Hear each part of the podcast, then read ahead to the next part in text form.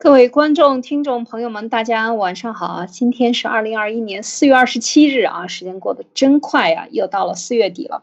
那今天呢是星期二，继续由嗯马蒂娜和艾丽为大家带来今天的灭共杂谈。那么，继昨天我们谈完了这个一些新这个一些故事以外啊，清末的故事，今天继续讲故事，讲岳飞的事情啊，看一看这些里边涉及到的嗯。对人的这个判断的信息判断的，这个是这个大脑是怎么加工的？当等一下由马蒂娜给我们带来详细的分享。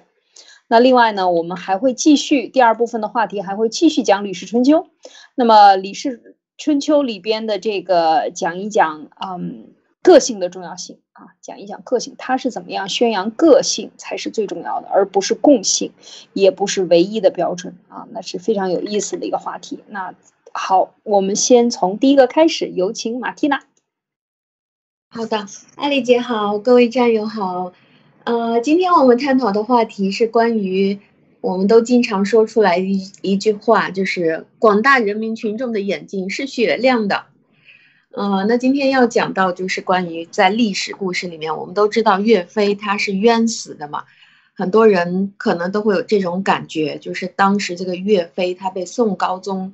冤杀的时候，哇，那个时候应该是天地同悲，六月飞雪，老百姓痛苦不堪，生不如死那种感觉。但是事实上，当你去查历史真相的时候，你会发现并不是如此。就是在把岳飞杀掉的那个时候，当时朝廷下旨杀岳飞，啊，那个时候，呃，当时的南宋是天下一片欢腾的。就是南宋的首都，当时是杭州城，城里是锣鼓喧天，老百姓都奔走相告，兴高采烈的自动聚集到皇宫面面前来，进行那个欢乐的聚会，向朝廷进献匾牌。匾牌上面写的什么呢？写的目光如炬，洞察忠奸，因为他不是说他是很忠的一个忠臣嘛。所以很多人往往会以为群众的眼睛是雪亮的，但是这个一个一个的历史事实往往没有办法去验证这个观点的正确性。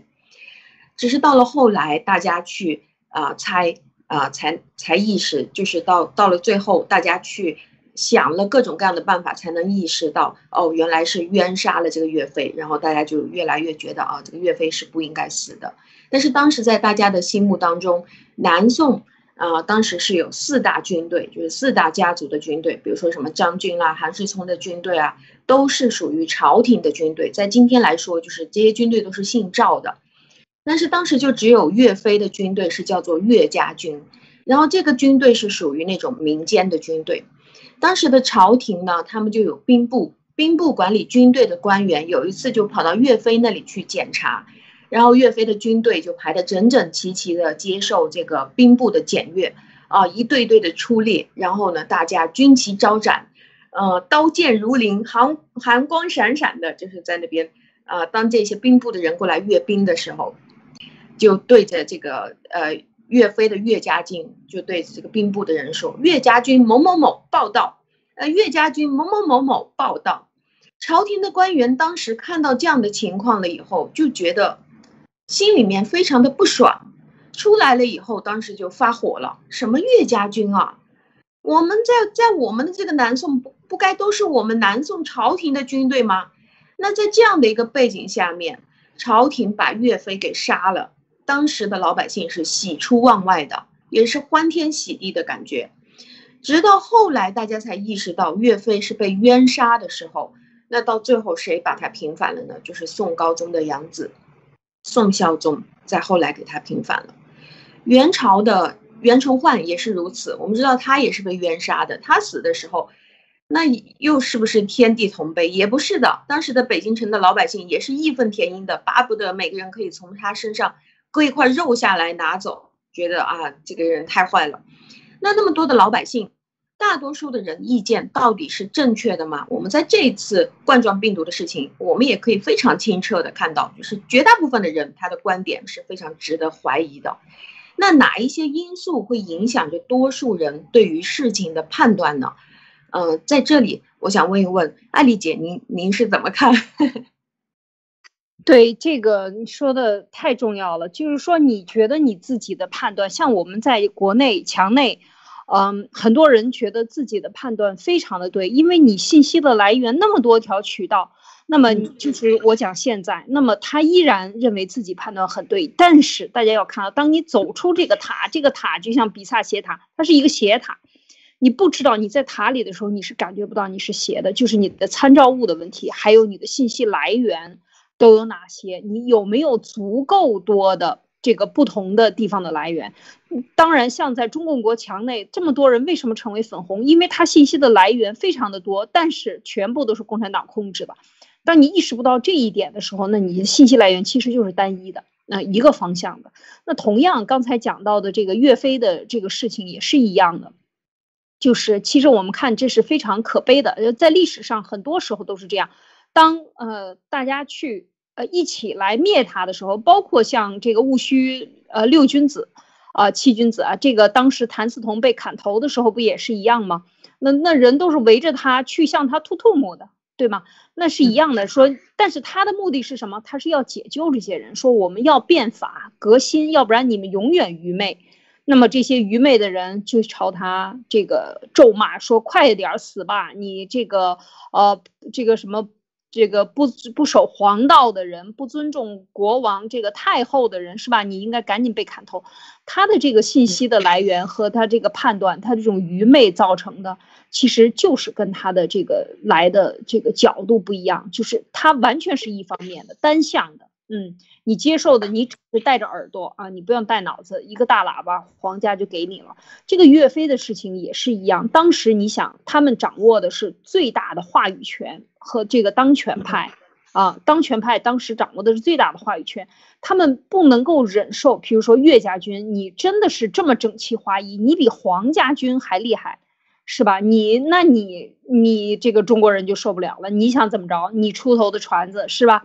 你你当老大，你最厉害，那那我们就看你不顺眼，觉得你有反造反之心，是不是？那么你是不是真的有这个造反之心已经不重要了，因为大家说你有造反之心啊，你在前边啊军令有所不受，本来就是这样，自古以来那么远的地方打仗，怎么可能听你皇帝的指挥啊？那不是开玩笑吗？你骑马的得是马夫来来开来决定这个马往哪里走，不可能后边拉的车拉着十十个车厢，最后边那个车厢的人来指挥马夫怎么走，那不开完肯定翻车了嘛，一个道理。所以当当出现这样问题的时候，那他就是当时在朝中的这些人掌握着话语权，他对百姓怎么宣传，那百姓就盲信嘛，肯定是这样的。所以我觉得就是说他的信息来源，呃不够多渠道。应该是，嗯，是的，是的，非常认同您的观点，就是说，呃，这个信息渠道，它可能是让我们感觉到有各种各样的信息渠道，但是如果它的来源都是同一个地方的话，就像当时这个杀岳飞的时候，天下是群情激愤啊，都觉得太好了，终于把这个人干掉了。呃，锣鼓喧天的，欢天喜地。因为当时的老百姓，他的信息渠道其实只有一个渠道，就是公布出来的来源就是这个圣旨，就是所谓的呃最官方、最权威的啊，或者是最好的一个东西，就是圣旨。就是说圣旨上面说的是岳飞谋反，所以在岳飞谋反的这个事情上，各种各样的渠道进行添油加醋啊，说他各种怎么样谋反，为什么他谋反，什么时候想的谋反。那除了圣旨，没有第二个渠道可以说明这个是怎么一回事儿，也没有人愿意去相信其他的渠道，或者是他自己的这边发出来的这个声音。所以，呃，我非常认同艾丽姐的观点，就是假定这个信息的来源释放出来的来源是 A，比如说就是说岳飞谋反，那么老百姓肯定是认为就是 A。当这个信息的来源只有一个来源的时候，老百姓人数不管是再多，或者是下面添油加醋。呃，所谓的从各个角度来分析，目的也是为了告诉你这个东西就是 A。那么这些所有的老百姓将得到的一个结论就是群体的盲目的，就是属于一种盲从。所以，如果我们能够得到第二个渠道、第三个渠道，从不同的角度或者是从不同的时期前因后果去进行分析的话，那么这个问题。可能我们就会有机会去做出我们自己的判断。当然，这个第二个渠道、第三个渠道，它一定要是独立的。就是要有自己完全不一样的观点，或者是从不同时期来进行。啊，原来是怎么样的？而且这个最好就是像爆料革命所爆出来的东西，一切都是以证据为主，而不是以某人的观点为主。那共产党最擅长的事情就是用观点来证明观点啊，谁谁谁说了什么，所以所以我也这样是觉得啊，呃，我的这个观点谁谁谁也同意。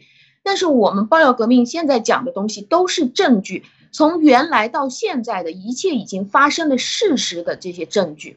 所以，当我们可以得到这样各个渠道来源的证据，我们也许就能把这些碎片重新拼起来，变成一个属于自己的判断。但是，是不是我们拿到了第二个、第三个渠道，我们就有可能做出自己正确的判断呢？那我们假设所有的老百姓都拿到了两三个不同的渠道，就像美国人一样，有左派媒体、右派媒体，各种各样的媒体，什么媒体都有。那这一次为什么也出了这样的问题呢？就是说。当只有单渠道的时候，肯定会发生这样非常严重的误判的问题。但是，当有了第二个和第三个渠道的时候，那下面我又会谈到，还跟着大家广大人民群众的判断是否正确，还取决于这个事情的复杂程度有多高，是否超过了这些人群的认知。当这些人群反映的群体。呃，不管是他们的认知也好，或者是他们的智商也好，和这件事情的复杂程度没有办法匹配。这个就像中共他们搞的这种超限生化武器，还有这种非常严重的背后的蓝金黄私底下的这些交易，这个是没有办法让人可以想得清楚的，而且它是通过几十年的时间来给你做出来的。那当这个问题，已经复杂的超过了普通人可以一看就知道的情况，或者你需要找大量的证据，你才能把它分析出来的时候，这个时候多数人的意见还是不正确的。所以在这样的情况下，大部分人的老百姓的眼睛也不是雪亮的。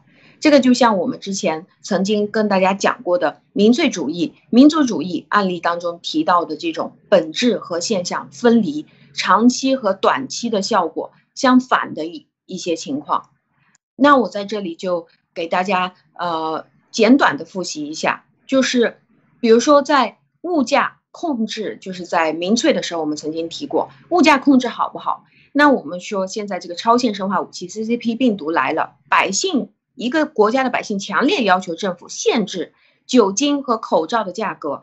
那全球都是属于啊，都被这个病毒侵袭。那么一旦销售价格控制了，比如说口罩规定成本在三毛钱，那么最终售价只能卖三毛五，这样好不好呢？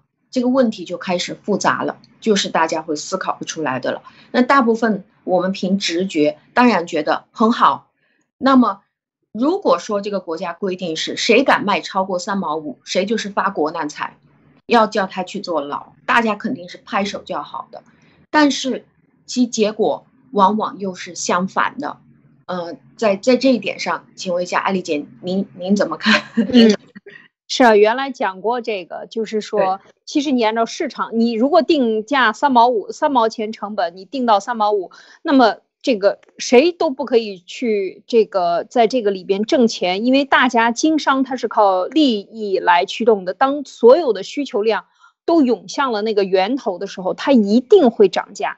当原材料涨价，然后中间环节涨价变得很困难的这个进行物流的时候，最后你最终价钱你又定死了，你然后你这个时候就会导致没有人去买。或者没有人去在利益的驱动下去想尽一切办法减少中间环节，然后来产生合理的利益，最后就会导致最后这个东西就会呃越来越贵，或者是说完全就没有货了。就是这样的这个情况，最后就变成垄断，最后就变成完全是国家机器介入，完全不计成本的这种来采购销售，啊，这个就是所谓的计划经济式的，呃，来来去安排。现在中国这个习近平不是最擅长这个吗？就是什么都是他拍，他不是亲自指挥吗？一切都要他亲自指挥。吃喝拉撒全部都是全国人民的吃喝拉撒都由他来管啊，就是来定价。那么这个其实就是问题了，就是它没有市场流通就有大问题。就像你刚才讲的，它一定会这个分离程度，长期短期的行动效果正好相反，就是它的这个最后你看，如果你让市场去做的话，过一段时间它就是这个。就像口罩三毛五，最后它可能就回到四毛钱了，趋于它最开始的这个成本，接近它的成本了。它有一段时间会偏高，但是过了这一段峰值的自自然的市场规律，它一定会降回到成本，非常非常正常的这样的一个现象。但如果你过度干预的话，就出现问题了，就是你刚才讲的这个复杂性就出来了。嗯，是的。是的，就是就是当呃很多特别是在国内的人，当他听到说是国家补贴的时候，他就觉得啊，那这个问题就迎刃而解了。但是其实我们一定要知道，这个国家补贴的钱全部都是从老百姓身上拿来的，所以这个就是呃，当这个价格低的时候，没有人愿意冒风险去做，或者是只能通过官方来降低这种监管的力度，然后就让大量的残次品让你戴在脸上。呃，它是这个价格，或者是官方补贴，那其实就是老百姓掏钱。所以这个问题，当它复杂程度很多人想不到的时候，大多数人的意见就又是错误的。所以，所以呃，我在这里也要给大家提一个问，因为我已经讲了很多次关于这个本质现象分离或者是长期短期分离的。那这个东西我会在下一次解答，就是说，比如说我们现在要搞上市公司，我们国家是经常这样搞的。那比如说，我们现在要搞上市公司，一个城市是非常贫穷的，那这个城市企业一直都做不起来的，他经常的就是说啊，这个企这个这个城市怎么扶都扶不起来，经济搞得一塌糊涂。那么现在国家要给他几个上市公司的名额，让他的几个公司起得来，这样对不对？那这个又是一个非常复杂的问题。那么你觉得对吗？还是你觉得不对？我在下一次直播的时候会给你解答，因为，嗯。当我们看信息的渠道，它是单元还是多元的时候，这个就决定了我们是否有机会去判断一件事情它的呃本质是怎么样的。但是，当我们已经得到了多元的信息渠道的时候，就是各种各样的信息都给了我们了，各个时期的原始资料都给了我们了。还要看我们有没有这个心力，或者是我们有没有这个时间去把这件事情分析出来，或者是有没有能够让我们信得过的媒体愿意去帮我们把这个事情原原本本的分析出来。所以我们要看问题的复杂程度，即使信息渠道多元化了，大部分人群体的智商、知识面和这个事情匹配了，还有一个什么问题呢？就是关于情绪的问题。你看，现在这个新冠病毒来了。所有的人都是陷在一种，因为这这个病毒本身它就是在，就是在伤你的这个呃脑袋，就是让你陷入一种焦虑。当你得了这种病以后，因为它的死亡率一开始不是非常的高，但是它就让你非常的痛苦啊，你身体哪个地方哪个器官薄弱的哪个器器官就会出现问题。那大家都是陷在这种。高传染的这种环境当中，每一个人都是人人之间都存在一种互害的关系，就是觉得你离我很近，你会不会传染给我？那么，当每个人都陷在这种焦虑和紧张、恐惧的状态当中，人是没有办法去做一个理智的判断的。人更需要的东西就是一个非常简单便捷的答案，比如说我给你一个疫苗，比如说我随便生产一个东西，不管它是喷的也好，涂的也好，或者打进去的也好。只要我把它叫做疫苗，你就会觉得这个是救命神器。所以，当人失去了理智，不管你是极度的喜欢、极度的开心，还是这种焦虑、紧张、恐惧，人都会失去理智。所以，这三个点就是：当我们失去了信息多元化的时候，当这件事情它被藏得非常深，让我们无法去判断的时候，当我们又没有人愿意去帮我们分析、做出这个最终结论，而且让我们相信的时候。而且再加上我们现在紧张、焦虑、恐惧当中的时候，失去了理智的时候，那这一切广大人民群众的眼睛雪亮，这个就不可能了。我是这样看的。嗯。非常有意思啊！我觉得这个马马蒂娜刚才分析的这个，我是一个很，我觉得是很专业的一个啊分析方，分析这些问题是否多元，呃，这个能做出正确判断的这样的一个啊原因啊，三个方面的一个呃信息一定要能够达到呃情绪多元化，并且另外它的复杂程度不能太复杂啊，或者是说根据复杂程度，还有你受众的这个智商能不能接受，有很多相关的。这个因素，最后还有情绪，所以我觉得这是很呃非常科学的这样的一个解释。所以当我们做很多事情判判断的时候，大部分是拍脑袋啊。我们看中国领导人最喜欢拍脑袋，所以脑门都油亮油亮的，因为他特别喜欢拍脑袋，是吧？拍脑袋是什么？就根据他的一个感性的认知。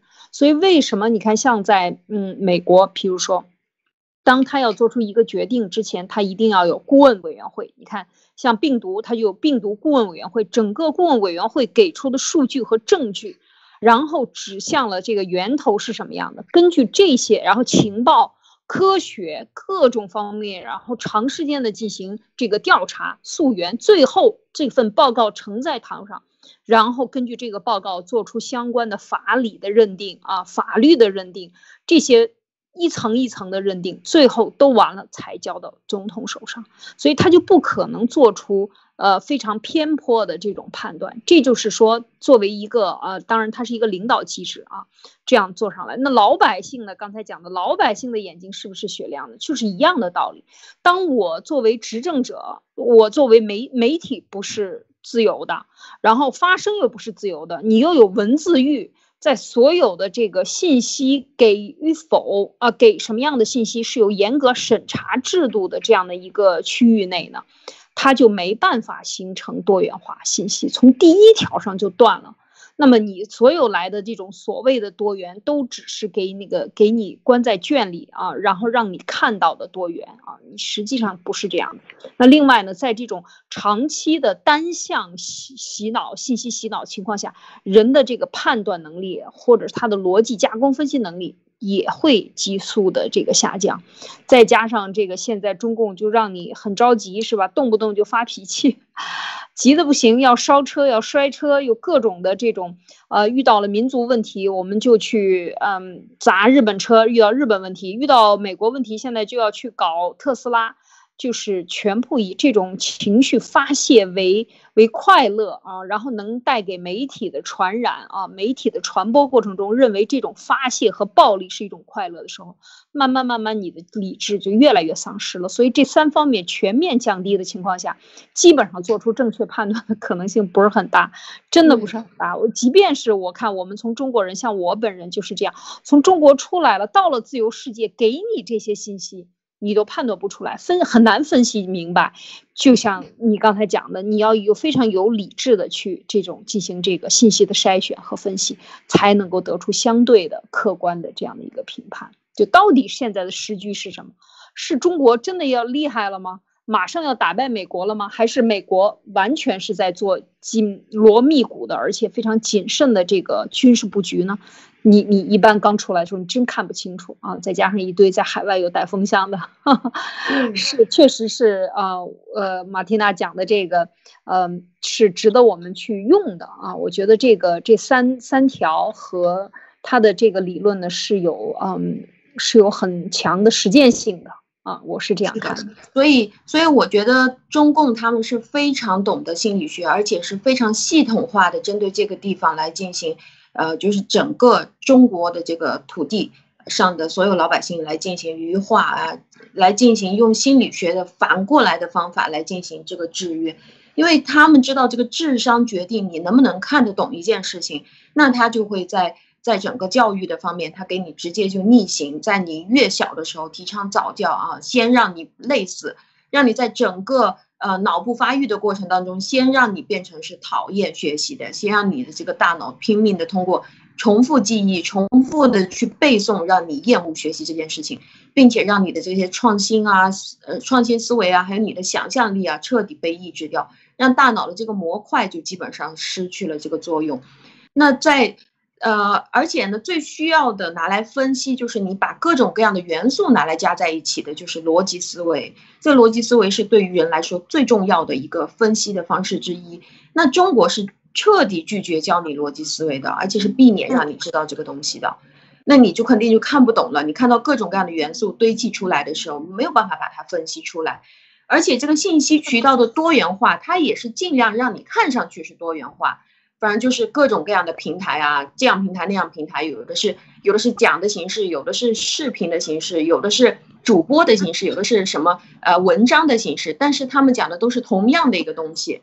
当你去搜索同样关键字的时候，你发现都是一起发的，而且都是差不多的。所以他们是真的非常懂心理学，用这一套非常完整的办法来把大家这样洗掉了。对。这个确实是，这是一个系统工程，因为这个是中共执政能否执政、安全顺利的执政下去的一个非常关键的点啊！这就是为什么毛泽东，呃，在最开始建政和这个完成所有的，呃，完成这个机构的建设的时候，当时就是提出一点，就是不论到怎么样，在中共的所有的组织里、企业里。不管它是私营企业，呃，就是那个时候就是嘛，还是公公有企业，还是事业单位等等，它全部都是要啊要有这个叫做政委，是吧？就是就是类似于辅导员啊，在学校里就是要有辅导员，在这个，哎呦，在这个嗯企业里呢，就是要有什么书记之类的，由他们来完成这一系列的这个这个 洗脑的工作，嗯。是，那就在在今天，我刚刚刚刚我才在推上发了一个今天看到的消息，就是说关于现在新冠疫苗的，国内之前不是说送鸡蛋送一个嘛，然后送后来又送了一桶油啊，然后现在已经在街上拿着大喇叭在那边叫了，就说的，呃，好消息，好消息，疫苗来了，呃，打新冠疫苗送两百，奖励两百元现金。天呐，对我刚刚就在那个推特上面写的。世上无难事，只要肯放弃，千万不要这两百块钱命也没了。哦，他们能够达到这样的一种做法啊，就是说来真的是给你推销来了，用这种方法，太可怕了，真的是世上无难事啊。啊，只要你敢放弃，你只要不放 放这个，为了这一点小利啊，去去换换掉你自己对这件事物的判断，这个往往就是中共最喜欢用的啊。鸡蛋现在已经变成两百块了哈，多少钱也不如命值钱，什么东西也不如命值钱，一定要想明白这个这个道理哈。这是确实是太可怕了啊！这个洗脑的过程真的是嗯，对中国人的这个残害和用的这些方法。它肯定是分配任务的，像疫苗，你必须得做到，呃，然后你你有多少人打，然后你这个大家都是各级领导、各级官员都分配出任务，必须得完成，完不成任务，到时候都是没有奖金的啊。是的，就是我们我们现在可以每一天都可以感受得到中共的这种让我们广大人民群众眼睛都瞎掉的这种事情啊，就像印度大量的死人，那今天我也接到有。呃，有战友在跟我聊这个事儿，就是说到底这个是不是一个呃背后的一个设计？为什么突然之间那么严重的爆发？这个事情我们还在还在还在还在聊，不知道是这个其实也是一样的。这两天发生了很多这样的事情啊。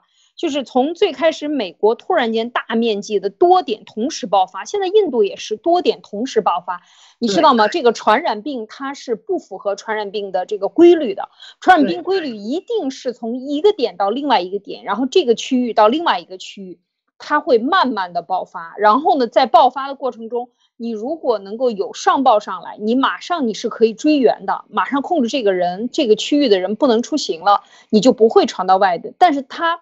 像美国当时也是一样，美国在去年三月份，我记得当时和路德做节目的时候就非常明显，它是东海岸、西海岸、南部和北部同时各大城市同时爆发，所以这个就很不正常。呃，一般来讲，它是而且是同一种病毒，其实你查的时候最后都能查出来。就像当时我记得做过一期节目，就是讲说，呃。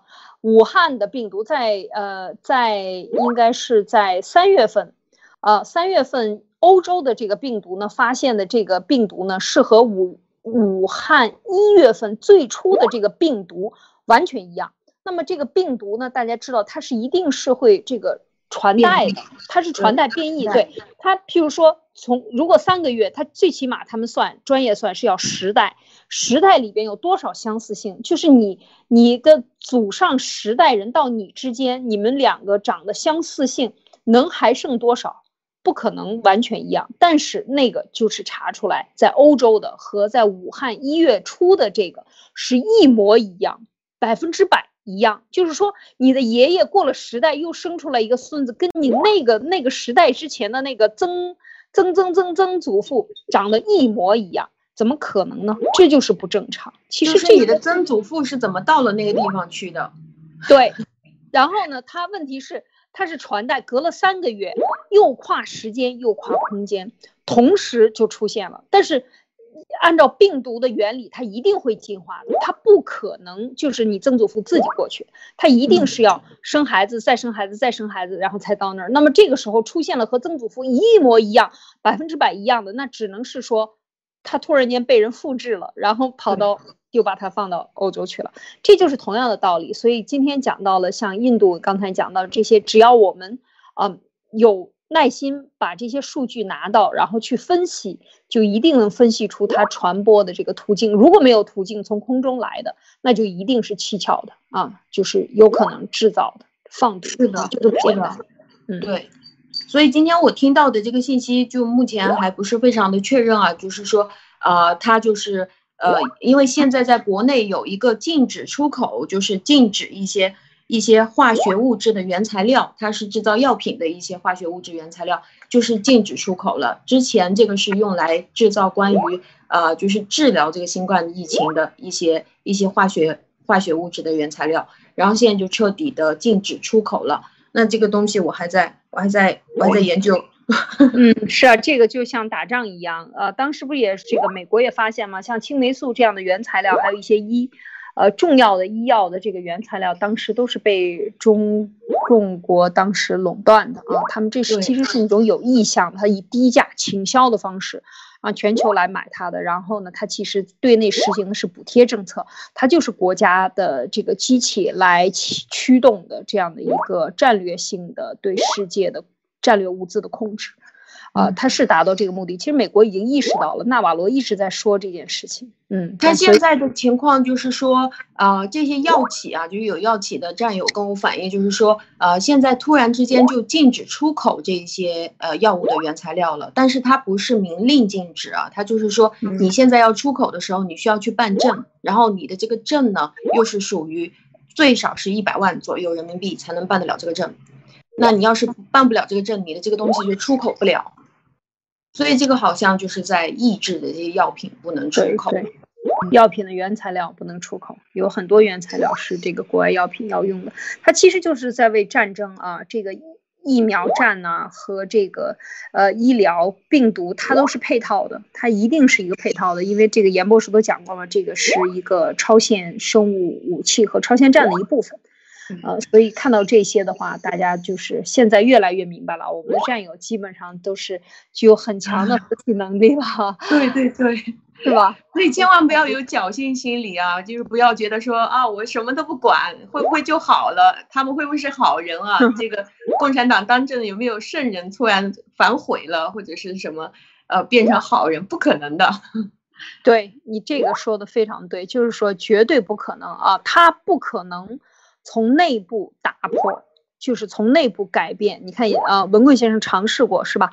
它的性质决定了，就是一定要认清它的性质。它的性质已经决定了，每一个在这个机器上，它不是习，它也是李、张、文、王，它总得有人坐在这个位置上，它一定就会变成跟他一样的。早晚有一天，它是一个逆淘汰的，它一定是最后越来越糟糕，一定会。如果现在这个时代不出现习，那也。一定会有一天会出现一个像习这样的人，他一定会来的，因为他这个制度和他的这个性质决定了啊，他就会产生这样的人物啊，总是有一天会产生的。所以我们看到这些的时候，就就是嗯，慢慢的越来越分析对它的性质啊。你看你这么，咱们经过了几十年，总是把它的性质看明白了啊，就是它是一个，它本身就是这样的一个呃，如果从神学角度上讲，它是一个被诅咒的一个一个团体啊，一上来就信撒旦教。但是他在这个执行的过程中，他搞的这个方法和他和他的这个执行的道路，就是通过不停的杀人啊。你看这两天讲。习近平要对党内宣誓啊，要见血啊，见血来封他们的喉，一样的道理。他谈到关键问题点上，谈的都是你死我活的事情，杀人的事情，血的事情。所以这个就是决定了他的性质，他不可能和世界和解。永远不可能和世界和解，永远不可能和世界握手。他想说，我和你握手，也只是骗你的啊，然后最终来把你搞掉，就像这个韬光养晦的政策一样，就像毛泽东当时搞的啊，这个骗美国人一样。在解放这个真正的四九年之前，他是怎么样骗过美国人？怎么样把呃国民党彻底的在美国的形象变成一个独裁？而他才是代表民主的，他是要搞美国一样民主的。但他刚搞了嘛？一九四九年夺权，十月份夺权以后，一九五零年翻过年来第一个月就开始进行土改，是吧？就开始进行大清洗。他干的事都。干的就是他是真正的，他是一个骗子啊，是一个骗子，嗯，是吧？这才是他的真正的心理 啊，有意思。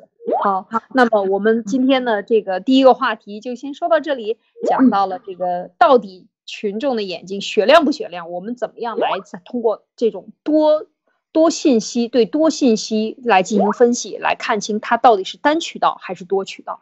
对多渠道的信息怎么样进行分析啊？这个我们刚才马蒂娜给大家分享了一些这个呃非常有用的实用的一些技术啊。那么今天我们就讲第二个话题，现在那还继续讲昨天的《吕氏春秋》。那这个呢，今天谈到这一点呢，是我觉得是和这个很多中共现在宣传说啊，中国古代是是很不好的，中国这个文明里很多糟粕的啊。那么为什么现在中共他所引用的？这个呃，共产主义是从西方来的。那说我们也是最好的，他自己说自己是最好的，结合了共产主义和中国文化的这个什么什么的优良产物，要搞所谓的这个中国的梦啊，强国梦等等。但是他在最重要的一个特点就是现在在杀西藏人、新疆人、内蒙人啊等等各个少数民族。你去到那儿的时候，你会发现他全中国下了飞机。都是一样的房子啊，都是一样的。它消除消除这个差异性，是做的非常非常的大的。这一点可能大家没有意识到，未来会觉得非常的悲惨啊。就是到中国的任何地方，除了真的大自然野景以外，很多基本上的建筑都统一了，语言也统一了。现在这个信仰也要统一啊，就是说不允许你有信仰，都要信共产主义。他其实一直在做这个信仰统一的这个工作，就是所有的都要杀死你啊！你看这些，包括呃过去的二十年来对法轮功的这个打击啊，他把你标成这个世界上最恶的人，其实他就是这样的人，所以他让任何人不允有不允许你有信仰，然后统一中共信仰。那么今天为什么要说这样一段呢？就是我们讲《吕氏春秋》里边，它一开篇的第三篇文章就讲到了这个对个性的尊重，啊，对个性的尊重才是你这个政权和你一个地区的领导和你的这个一个地区一个区域的这个风尚的建立。呃，非常重要的一个标准就是不是统一标准啊，不是高大上的标准，不是那种精美绝伦、举世这个绝世珠宝那个最好的就是他的啊，他把自己的领导人都都封成神一样存在，像毛泽东把他都说成神一样存在，习也是说成神是吧？他们所有的领导都是见了你见了这些领领导，以为他不是人是吧？你摸一摸，这是肉吗？都会有这种想法是吧？为什么？因为他就把自己。标榜成最完美绝伦的，而这个其实本身大家知道，它本身就是人。首先，它本身就不是个好东西，然后他还把自己说成最好的。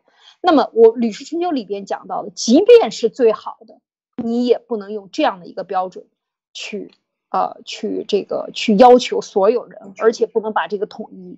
为什么？因为生物多样性是上天赐予我们的。这一点我觉得是非常重要的一个一个观点啊，非常有意思。我给大家嗯把这个重疾啊这一段呢这一篇文章里边拿出三小段来跟大家来分享，就是不搞唯一的标准啊，尊重个性才是好的。而中共推行的美呢标准是让人厌恶的啊，这是。我这是我的家的一个评论，那么他这个故事是怎么讲的呢？我就讲这个普通话啊。他说锤呀，这是很有名的一个工匠啊。他说，呃，智巧也，这个锤是一个特别特别巧的一个工匠啊，手特别特别特别的灵巧。但是百姓们不喜欢像锤这么灵敏的手指，而喜欢自己的手指啊。这是由于这个手指，我的手是属于我的，我。而我的手才能为我的生活创造所有的一切，这然后他讲的这这是第一句啊，第二句就说人们不爱昆仑山产的这个美玉和长江汉水产出的这个夜明珠，嗯，汉江，呃，这个江汉之珠啊，就是汉水。那么，呃，这些美玉呢，而而不是它的那个玉就是最好。当然我们知道它很好，但是我第一个是可望不可及，第二也没有那么多。而我最喜欢什么呢？我就喜欢我家里的这条小河里的这个蚌里面产的这个小珠子。这个小珠子我带上它，因为这是我家附近的，我带着它，这个珠子也归于我的，所以呢，我就喜欢它。而这个对于我的价值来讲，比那个什么昆仑山产的美玉要有价值的多。哎，他讲的这个前两句，这是一个起心的一个说法啊。那么下面就说到一个关键的点了，他说：“现在我的生命归我所有。”呃，我的生命归我所有啊，而这个对我最大的就是我的生命，所以这个你不要说他的这个贵贱呀、高低呀，尽管你作为人臣、人呃人子啊，就是天子啊，作为人天子，你也不能用你的命和我的命来比，我的命和你的命其实是对于我来讲，我的命是比你的命还要值钱，因为它对于我来说太重要了啊。这个就是说，呃，他讲到这个，你给我用天下最好的富贵来换我的命，我也不会给你换的啊，因为这是我的命，我对于我来讲，它是最重要的。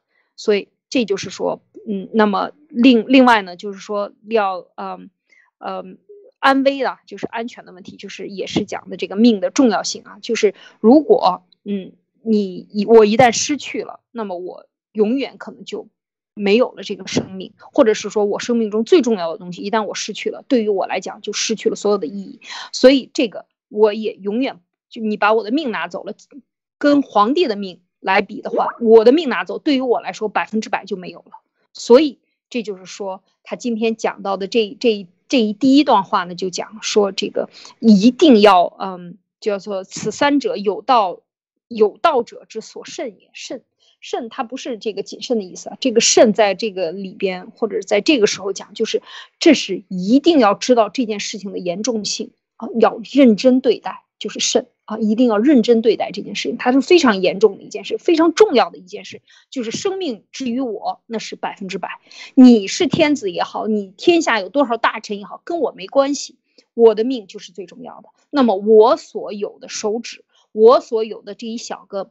很小的，在你看来不值钱的这个小珠子、小这个呃珍珠，对于我来讲就是最重要的哦。就讲到这一点的时候，你有什么感触啊，马蒂娜？你听到这个第一段儿？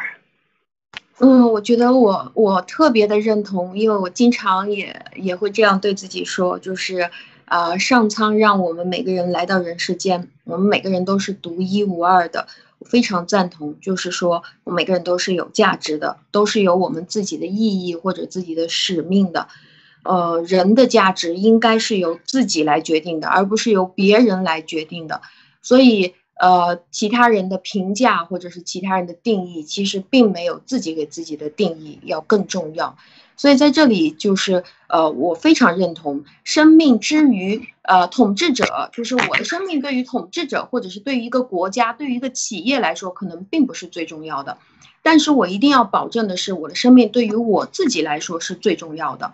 呃，然后我的每一个东西，为什么我要去拼命的追求呢？当我追求了各种各样的东西，回到家里的时候，我会不会爱护它？我会不会真心实意的觉得它是我的，我而来保护它呢？如果我做不到，我还是在不断的向外追求的话，那我其实没有必要去获得那么多各种各样的东西。那其实，在在两三三千多年前啊，有这样的一种一种一种看法，一种观点，但是到今天我们再来解读的时候，我还是非常的认同。对，其实从另外一种角度上讲，就是它也是一种观点，就是平等的观点。你的生命，你认为贵，你给予它的价值是贵的啊。你的，因为你中南坑里的人才命才值钱嘛，这是你给予他的。但是对于上天来讲，他给予的每一个人，对于这一个人来讲都是百分之百。所以在这个角度上讲，其实人是平等的。所以说到这一点，很多人说中国古代没有这个没有那个，说说很多贬低我们过去的，其实不是的。其实他对这个人性的或者人的这个贵贱之论和对人的个性的这个重要性，你之为你自己，是因为你是一个全身。我们经常讲这个身体发肤受之父母，一辈子都不要去伤害自己，因为你这个是父母给你的。当然，父母给你也是这个这个借父母的这个身体啊，还有你一个灵魂，是不是是你自己的？那么你这一切都是。老天爷给你的，你就应该爱护你自己，你就有你自己的使命，有你一生要完成的，对你所需要交代的这样的一个呃人际圈也好，生命生物圈也好，你有你自己的责任。所以这一点，我觉得他的论述是，呃，非常的让人这个感慨啊，确实是。这个真的是两千多年前的这样的一段论述，他讲的就是对生命的尊重啊，其实根据我们昨天跟我们昨天讲的是，呃，是一以贯之的这样的一个一个观点好。嗯，然后呢，第二段，这第二段呢，就是他讲了，就是肾啊，就是说，因为有了刚才讲的这个意思嘛，所以就是说啊，这个丧。都要你真正懂得这个道理的人，你是要非常谨慎的对待这件事情，你要知道它的严重性啊，所以你不要去伤害他啊，不要没有体会到人性和生命的真理啊，呃，性命之情，也就是不达乎性命之情，甚至何意？如果你不了解生命的这些真正的道理的话，你你。这个你真的不知道应该去怎么去领悟你自己的这个生命的意义、生命的真理，你你是不能够做到对真正的严肃的对待这个事情的严重性的。就是说，你真你得明白这个道理，明白这个道理，你才能够做对事儿。这是我的理解啊，就是这样的一个意思。他说，如果你不明白的话，是什么样的呢？就像你带着一个。呃，这个他他就说盲盲人爱子，就像你是瞎子，你爱你的儿子，但是你把你的儿子呢放在米糠上来做枕头，然后米糠呢伤害了孩子的眼睛，又如同这个聋子养养婴儿啊，然后呢明明外边打雷非常大的闪电和打雷呢，你就把他孩子领到外边去，把孩子的耳朵伤坏了。其实他讲的，我觉得这是一个比喻了，就是说像这样的你去。因为不明白道理，所以什么是对你自己伤害的，你不知道，那么你就会去做这些事情，而这些事情对你自己的自身的完整性、生命的个性的完整性啊，就是有伤害的。而这样的话，你还不知道，所以你想做到严重对待自己都做不到，所以一定得明白这个道理。他只是，当然这是他的讲的这个第二段了啊，就是讲这个关于这个生命啊，你你应该明白这个道理。那第三段呢，就是他就讲了这样的一一个意思啊，就是说，啊，那么你，呃，那些不知道应该怎么样啊，严重对待这个呃生个性的问题的和保护自己生命个性的这样的人呢，那你对生死呢，呃，存亡啊，你对这些嗯都是不能够分辨清楚的啊，你也搞不清楚哪个是嗯。呃，重的哪个是轻的啊？就是你自己的命是重的，而而别人给你的价值观可能不是这样的。以别人的出发点来分配你的时候，你要分清楚，你要保护好你自己。他说这样的人呢，如果分不清楚呢，你们的这个正确的，你所认为正确的，可能就不是正确的。就像刚才马蒂娜说的，你认为你监听了百姓的眼睛是雪亮的，可能你根本就没看明白这件事情，是一样的道理。所以你的就你所谓的不正确，可能。根本就不是不正确啊，就是正确和不正确，你就分不清楚了啊，是与否你就分不清楚了，轻重你也分不清楚了。像这样的人呢，这个糟了，老天爷就会，就是说你自己就会招来祸啊，他就是天之所祸也。这个到时候啊，这样的人呢，他就呃，老天爷也会嗯，怎么说呢？就是说嗯呃，降下来不好，你不好的结果呢，这个。也就会是出出现出在这样的人的这个手里。啊，就用这种态度，你要对待自己呢，以此修身，必死必殃啊，就是说自己啊，他过去是讲修身嘛，修身治家，然后呢，这个然后才是在天谈天下的事情，先说修身，那么修身就是说，你用这个态度，你你来去养你自己的这个呃心人性啊，你去养你自己的修养啊，你一定是不会得到好的这个结果的。那用这种态度，用这种方法，如果不明是非的这个态度来管理国家，这个国家一定是衰败的，不衰败也会不早死也会晚晚死啊，反正早晚是要亡的啊，一定会这样的。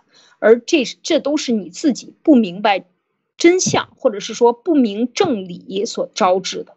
那么长寿和不长寿的人也是一样，你你明白了这个道理，你就自然会啊能够这个长寿。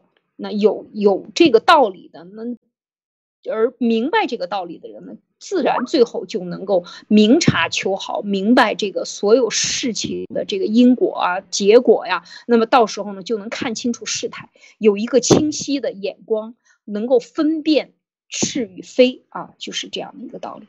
他讲的就是这样的一这个最后这一段呢，就讲的是这个应用了哈，就是在实际生活中什么样的人他是呃能够分辨清楚什么样的人他自损啊，而什么样的人他是不得道的啊，他必如果这样的人来治国，那这个国家呢用这种方法来治理呢也是很糟糕的。他是讲的一个概论，但是讲了这个概论呢，我在我想在这儿和马蒂娜分享和大家分享的就是说，其实他用的这个。怎么说呢？就是你，你本末如果倒置，什么是本，什么是末？就是大家都是平等的，生命是平等的，生命的多样性是应该得到尊重的。如果你不能在这个点上搞明白，那么你，你把这个是和非颠倒过来啊！你不爱护你，那么你执政者也是，你不尊重所有的百姓，那百姓也不尊重自己，也听他的。那么我们自己的命都不重要，我们都去呃感应。呃，这个党的领导，我们都去应招入伍吧，我们都去去做这个手戴上红袖箍去做这个稽稽查员吧，我们都去当这种城管去欺负这些弱小，这个欺负旁边的人，然后让自己变成自己最讨厌的人，变成一个邪邪恶的一个流氓打手吧。那我们这样去做的时候，你的意志就是被党的意志所取代，你就没有了自己的意志。那么，其实你仔细想一想，我们生活在这个中共国的大部分的人，特别是你有官职的，你有党职的，你是不是在执行党的意志？而党的意志，当它和人性本身的意志相冲突的时候，你是不是服从了党的意志，而没有遵从自己的意志？这就是这个最最后这一段里边讲到的，会是什么样的结果呢？就是必亡，哈。我就先讲到这儿，马蒂娜，你听到这儿有什么要分享？非常认同。啊，在前面一个故事的时候，我的理解就是说，是不是啊，你是一个盲人，所以呢，你就不是非常重视你的眼睛，所以有可能因为你是盲人，所以你就会把你的孩子在无意之中把你的孩子眼睛给毁了。还有，如果你是个聋子呢，你可能就不知道听力是什么，你听不到外面的声音。所以大下雨，外面正在大打雷呢，你把你孩子带出去了，你自己反正是听不到的，但你的孩子也被弄弄得直接就聋掉了。所以这个是讲的，在在当你完全不知道的情况下，你损伤了你的家人，或者是呃，这个是呃，对于一个老百姓的角度来说，呃，你不知道不代表你没有犯错啊，然后呢？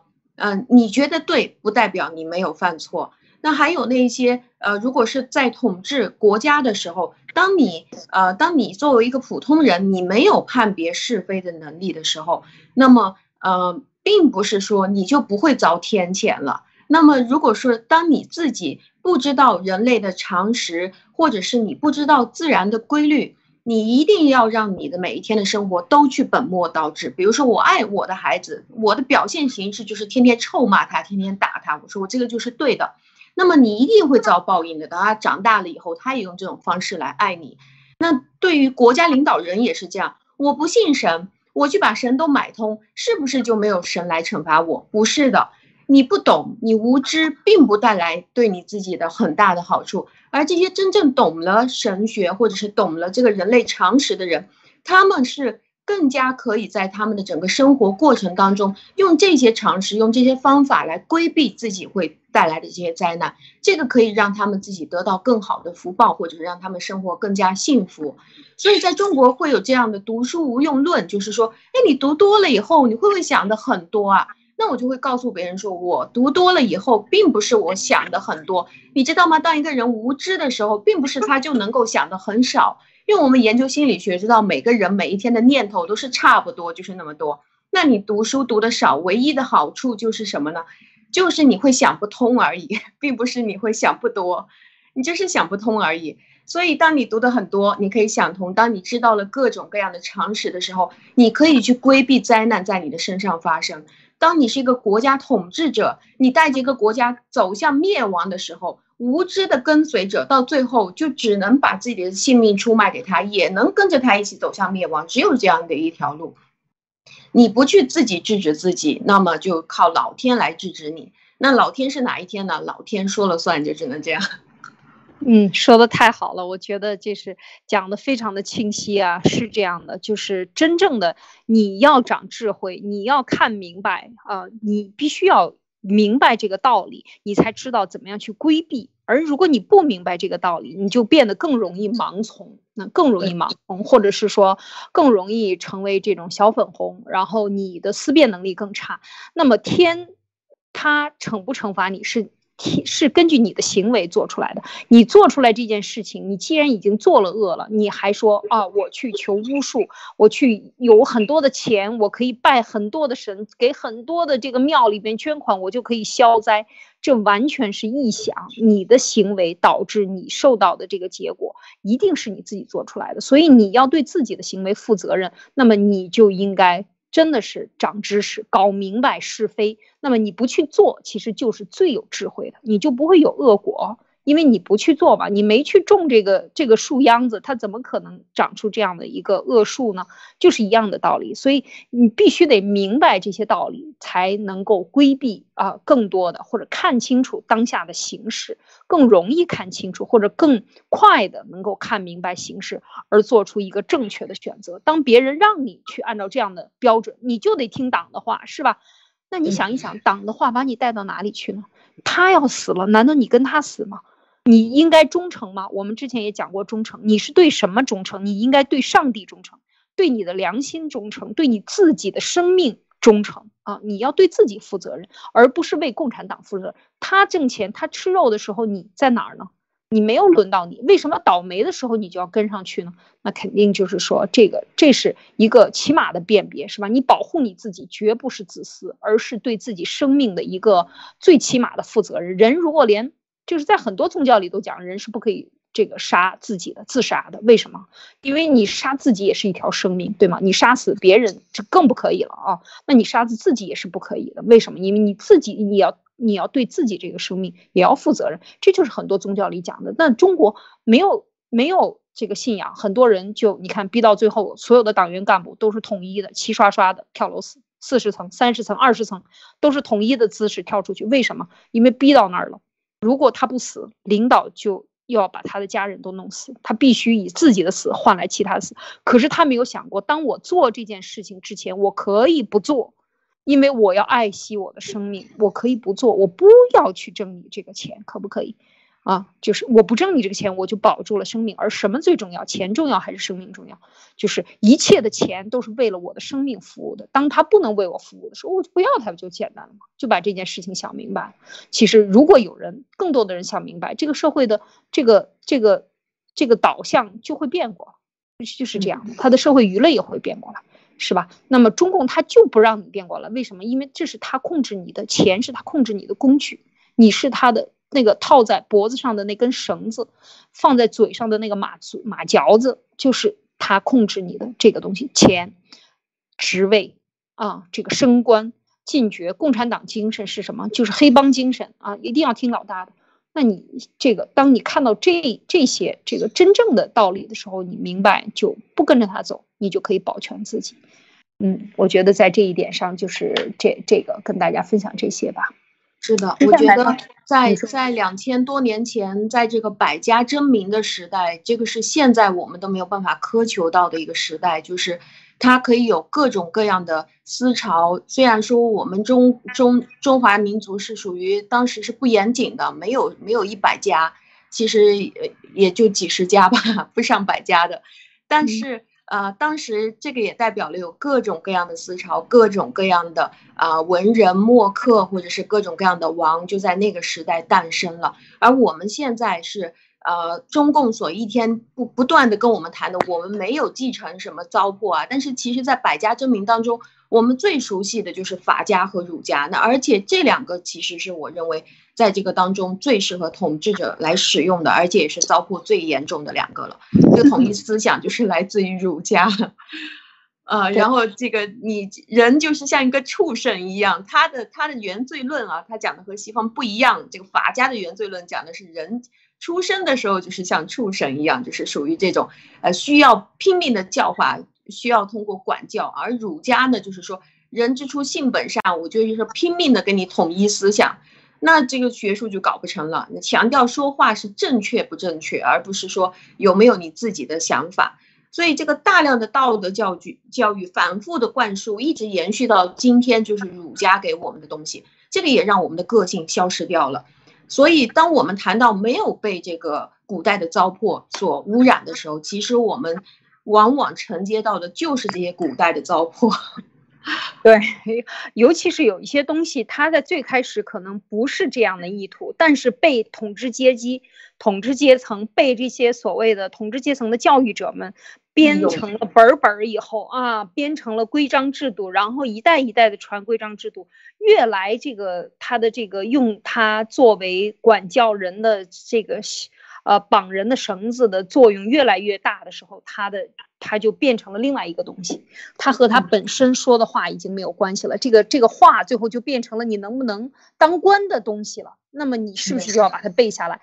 那这个时候已经远离了真正的我们说这个治国的标准，或者是说人人类这个社会原有的样子啊。就像我们昨天讲的，这个你作为天子，你是要维护所有的生命。就古代，我们就回到古代的环境中，你也是要维护所有生命的生命权，维护上帝给你的这样的一个责任，什么呢？就是维护所有的生命，让它有存在多样性。这个你做到了吗？这做不到。当你把它，帮你把唯一做成唯一标准的时候，比如说儒家做成独独尊儒术啊，这个时候就已经是统治阶级的工具了。它已经和儒术本身要讨论的东西可能都已经差得很远，一样的道理啊，是吧？所以呢，呃，这个就是我们呃要分享的这一部分。那最后呢，我再和来讲一点有意思的，想跟啊马蒂娜讨论的。你看看这个啊，我们讲到大标准啊，你用最好的、最高大上的标准，我们看在中国的现代文艺圈里呢，就是春晚的。春晚的色彩啊，五颜六色，百花齐放，是吗？你感觉到是一种什么样的冲击？你觉得它是美学呢，还是丑学呢？我我感觉这个是对，反正红颜色就是在如果是在色彩心理学上面来说，它就是对人类刺激最严重的一种颜色，就是这个三种基础色，这个这个大红色就是属于最让你一定要关注，什么都别看，就看我这种感觉。而且中国就是就在他们这个队形就可以看出来整齐划一，就是所有东西强调一致性，这个是嗯，到现在还是这个样子的。对，就是他这个呃宣传，他其实他的所有的所谓的美学都是他宣传的这个标准，他让你朝那个去走，他让你把它当为风尚，他让你去跪拜这种场合，然后形成一种绝对的权威。其实这个就是刚。刚才我们讲到的这些内容里边，其实是最可怕的啊，就是它最后让你形成对这种美学的崇拜以后呢，就没有了个性的美，就先变成像你看这个电影啊，古装剧的美，你觉得 美吗？现在的古，我的天呐，我当时看这些电影，我都不知道他们的这些设计和编剧和这些导演怎么想的。你去考考证过吗？你要做一个古代的时候，你完全是胡编的这些啊，这些尤其是现代的一些鬼子剧啊什么的。都是乱来的啊，完全不符合历史，甚至他不愿意接受历史，他要臆想一个东西出来，来做成所谓的现在的这种东西，它是一个不伦不类的。但是他就拿这个作为一个宣传，然后让你摒弃掉你自己认知。最后你看我们全中国人的这个服装的这种乱啊乱象。